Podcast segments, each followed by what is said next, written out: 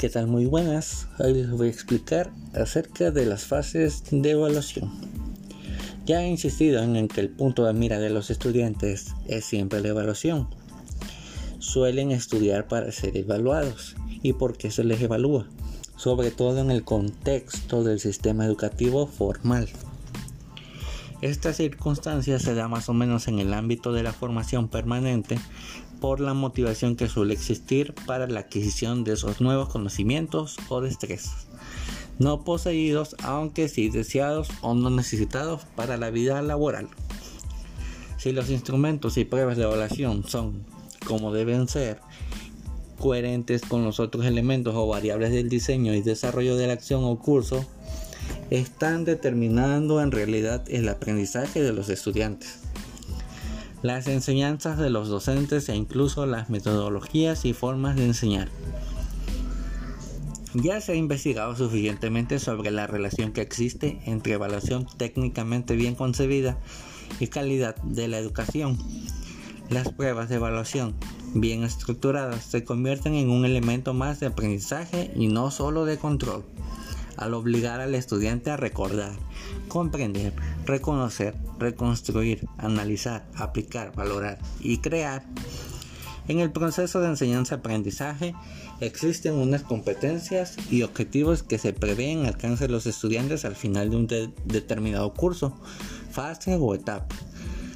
Si se trata de comprobar el grado de consecución de estos objetivos al final del proceso, se estarían tales típicos exámenes finales que pretendían medir hasta qué punto se había alcanzado una serie de conocimientos previamente programados. Una vez superado el mínimo acordado al estudiante era considerado, considerado acto. En caso contrario, la sanción era negativa. Mediante este sistema, el estudiante se lo jugaba toda una carta y sin posible oportunidad para la enmienda. Desde aquí se postula la necesidad de recoger constante y suficiente información sobre la situación del sujeto de aprendizaje en cada una de las fases de su itinerario formativo. Evaluación continua que debería ser formativa con el fin de orientarle a lo largo del proceso y ayudarle a superar las dificultades que se le pudieran presentar durante el estudio.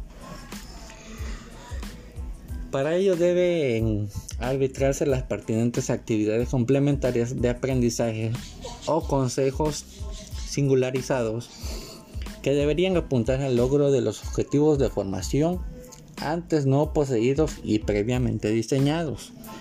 Por tanto, no podrá ser la evaluación una fase aislada y mucho menos final del currículo, sino integrada formando parte de él como elemento sustancial del mismo. Dentro de las fases de evaluación tenemos que son seis puntos importantes. Primero, ya apunté que considerar que la, a la evaluación del aprendizaje como la opción obtenida de información sobre el estudiante y la naturaleza y calidad de su aprendizaje integrada en el proceso formativo sistemática y continuada que nos permite juzgar alternativas previas a las tomas de decisiones.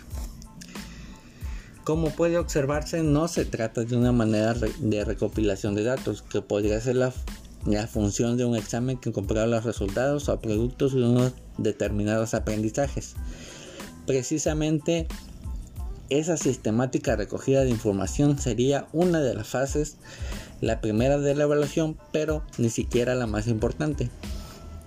Por tanto, estas serían las fases que deberían comprender el proceso de aprendizajes.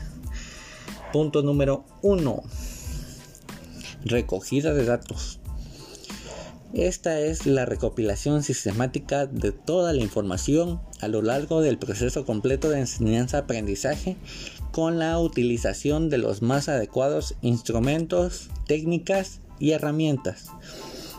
Esta recogida de información debe ser concordante con los objetivos, suficiente, representativa, ponderada en función del peso otorgado a cada objetivo irrelevante. En los sistemas en línea, estas posibilidades de registrar evidencias son inmensas. Punto número 2. La puntuación de las pruebas.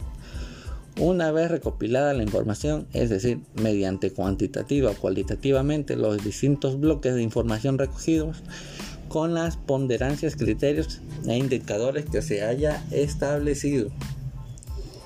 Punto número 3. El juicio de valor o calificación que puede hacerse limitándose a criterios de grupos.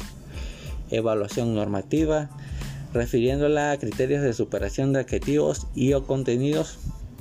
Evaluación criteral o teniendo en cuenta la personalidad, posibilidades y limitaciones del propio sujeto del aprendizaje. Evaluación personalizada.